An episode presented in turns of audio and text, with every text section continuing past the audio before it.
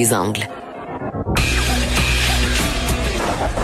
On n'est pas obligé d'être d'accord, mais on peut en parler. Sophie Durocher, on n'est pas obligé d'être d'accord. Cube Radio.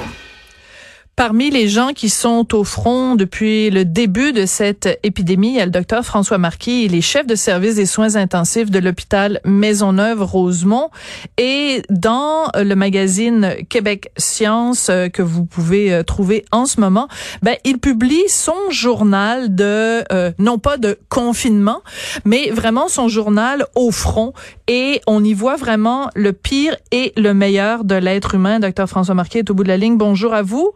Bonjour. Écoutez, c'est absolument passionnant à lire. Euh, je vais vous laisser, bien sûr, nous dire quels ont été vos pires et vos meilleurs moments, mais euh, peut-être commencer par nous dire, euh, en ce moment même, aujourd'hui, 26 mai, la situation est comment à l'hôpital Maisonneuve-Rosemont? En fait, on se prépare à notre prochain défi. Donc, en termes de, de patients, euh, on est un petit peu dans un creux là partout, comme dans, euh, comme on l'a déjà noté dans le Québec. Donc, aux soins intensifs aussi, là, on a un peu moins, on a un peu moins de patients. C'est que ça, c'est la bonne nouvelle. Euh, nos deux prochains défis, ben, vous savez qu'avec le, le COVID-19, on, on, vit toujours à peu près une semaine aux soins intensifs de retard sur la population en général. Mhm. Donc, nous, on, on, va vivre les effets du déconfinement là, qui a commencé en fin de semaine, euh, à peu près dans une semaine. C'est que pour nous, les paris sont ouverts. Mais si je regarde ce qui s'est passé dans le parc Maisonneuve en fin de semaine, j'ai vaguement l'impression que je vais avoir un petit peu plus de patients dans une semaine. Sinon, euh, l'autre gros défi, là, ben, vous avez vu, la température est absolument extraordinaire, mais aussi très chaude. Absolument. Et euh, à Maisonneuve-Rosemont, c'est un défi particulier. L'hôpital n'est pas climatisé. Bon, les soins intensifs sont climatisés, euh, mais là, présentement, il semble avoir un petit défi euh, avec maintenir la climatisation aux soins intensifs. Et sur les étages, le gros problème, c'est euh, on n'a pas de climatisation pour l'instant, donc les portes sont fermées, les fenêtres sont obligées d'être fermées, il n'y a pas de ventilateur, les gens doivent travailler avec euh, des N95, des équipements de protection. C'est qu'imaginer travailler en Afrique avec un équipement de protection, là, ça ressemble un peu à ça notre vie. Et on sait, nous, tous les étés, on a des patients qui ont des problèmes respiratoires Absolument. à cause de la chaleur. Mais là, rajouter le COVID là-dessus, c'est que moi, je m'attends là que euh, ben là, je suis nuit ces temps-ci, là, cette semaine, c'est que je m'attends à faire des admissions là, euh, en fin de journée, par début de nuit, de gens qui vont avoir eu beaucoup de difficultés pendant la nuit, euh, Oui. pendant la journée avec la chaleur. Euh, je veux euh, revenir sur ce que vous disiez tout à l'heure, parce qu'en effet, il y a l'hôpital Maisonneuve-Rosemont, puis pas loin, il y a le parc Maisonneuve. Donc, quand vous vous promenez, puis que vous voyez des gens au parc Maisonneuve, vous vous dites, ah ben ça, c'est un futur client à moi. oui, effectivement.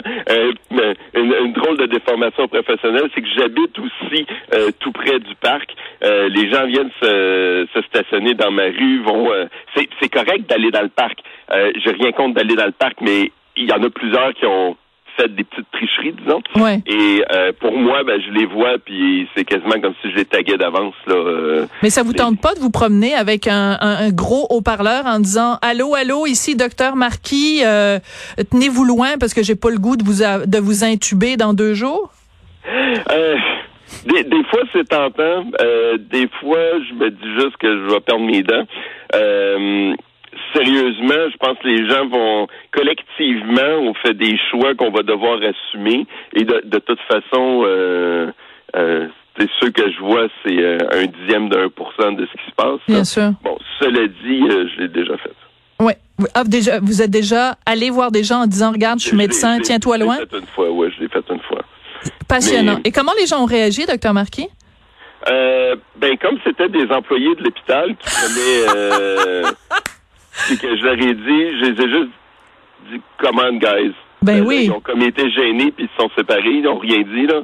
Mais c'est parce que je savais que c'était des gens qui travaillaient à l'hôpital. c'est- Mais on est mal barré, docteur Marquis, parce que si des gens qui sont dans le domaine de la santé et qui devraient normalement être au courant de toutes les règles et les respecter, si même eux les respectent pas, ça va mal à la chope, comme dirait, euh, comme dirait l'autre. Euh, ben oui, mais tu sais, si je préfère me concentrer sur attends, Maisonneuve-Rosemont, là, je pense que c'est 6 ou 8 000 employés juste à l'hôpital, 20 000 dans le CIUS. Bon, j'en ai attrapé 4 ou 5.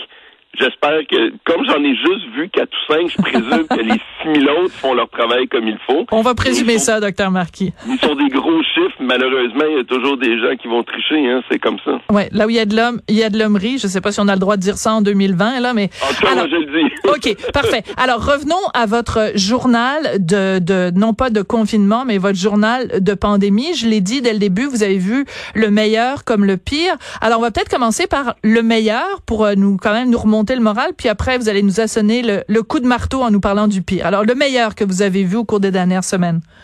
Eh, j'avais jamais vu dans toute ma carrière un, un, système se mettre en branle avec tout le monde qui ramait dans la même direction Hmm. et avec un but commun.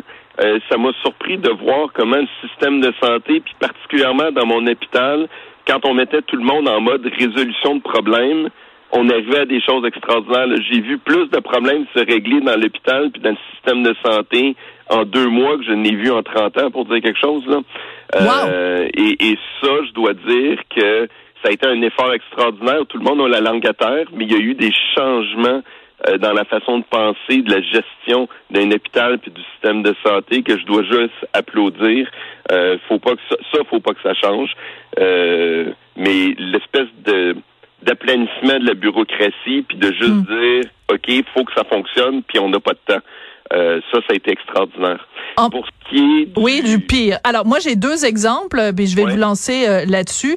Euh, vous racontez à un moment donné qu'il y a quelqu'un euh, dont euh, le- un membre de sa famille, sa mère en fait, était gravement malade. Elle, s'est- elle est rentrée dans l'hôpital en faisant euh, en se faisant passer pour une employée. Puis je vous laisse sortir le punch.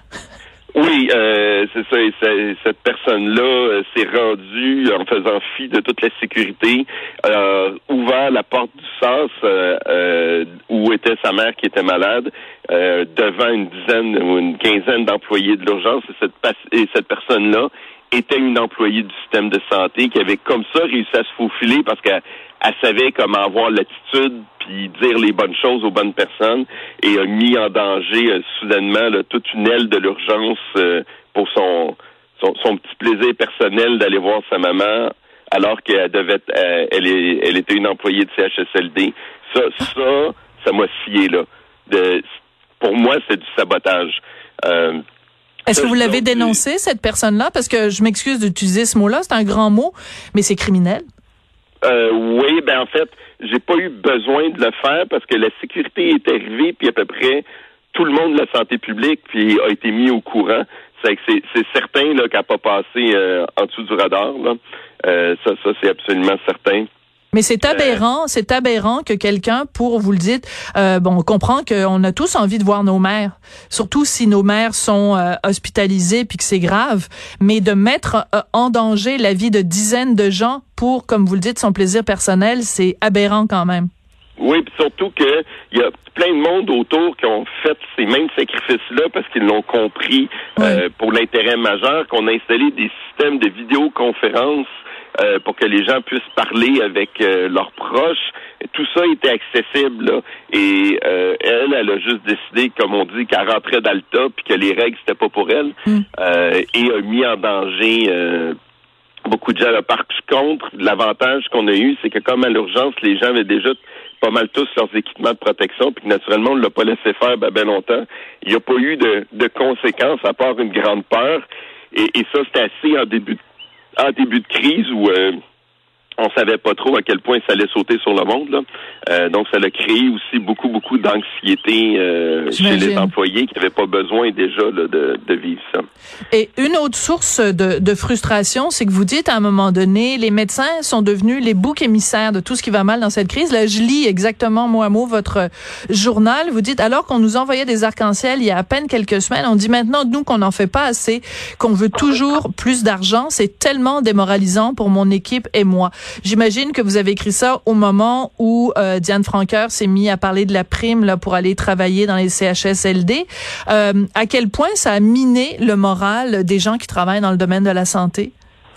Mais euh, moi, je vis dans un, je vis dans un cocon à l'intérieur du cocon. Je vis vraiment aux soins intensifs. Puis nous, on a été tellement sollicités aux soins intensifs que vous comprendrez que moi, j'ai jamais signé mon nom pour aller travailler dans un CHSLD, mais beaucoup de mes, beaucoup de mes collègues Oui. euh, qui l'avaient fait, eux, euh, ont tous fait ça de, de bon cœur pour aller aider. Puis il y, y a eu une drôle de tournure à ce moment-là où il y a eu une espèce de rattrapage un peu à des fins politiques. Puis on, on, on sentait là que le, le bien commun, c'était pas clair qu'on avait tous le bien commun.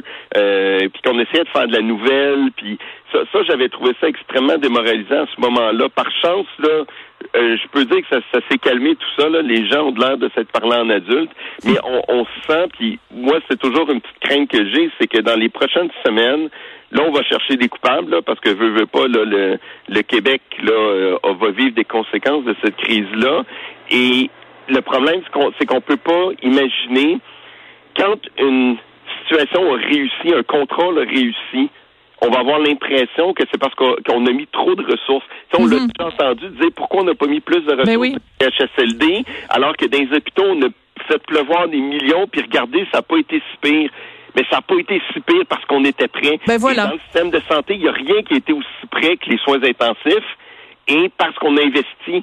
Et c'est pour ça qu'on n'a pas eu de catastrophe. Et là, parce que ça a bien été, les gens vont dire qu'on n'avait pas besoin de ça, puis là, ils vont chercher d'aller le reprendre. Et, et moi, c'est cette analyse-là, un peu au, au premier degré, euh, qui me fait peur dans les prochaines semaines, parce qu'il faut comprendre que dans le système de santé, pour la population, ça va rentrer dans l'ordre beaucoup plus vite que dans le système de santé. Et là, les gens vont voir des conséquences à long terme. Et là, les gens vont dire, oui, mais moi, ma chirurgie, je l'ai toujours pas. On va chercher des coupables. Et là, on va pointer du doigt les endroits où ça a bien été, mais ça a bien été dans certains endroits parce qu'on était excessivement prêts et que les gens ont livré la marchandise. Je voudrais pas qu'on commence à punir puis à, à pointer du doigt les gens qui étaient le plus près, les gens qui ont travaillé le plus fort. On espère que votre appel va être entendu. Vous avez entièrement raison à ce niveau-là et le parallèle que vous faites est très juste. En tout cas, ça a été absolument passionnant de lire votre journal au front. Merci d'avoir été un soldat dans, dans cette guerre-là et de continuer à l'être. Docteur François Marquis, merci beaucoup. Merci, puis c'est pas fini, hein, parce que je dois envoyer d'autres enregistrements euh, à là, puis qui continuent là, euh, au jour le jour des rajoutés sur Internet. Euh, donc, moi, je continue d'écrire tant que les gens sont intéressés. Ah ben on est intéressé, on va continuer à vous lire. Merci beaucoup d'aller à la guerre pour nous. Docteur François Marquis est chef de service des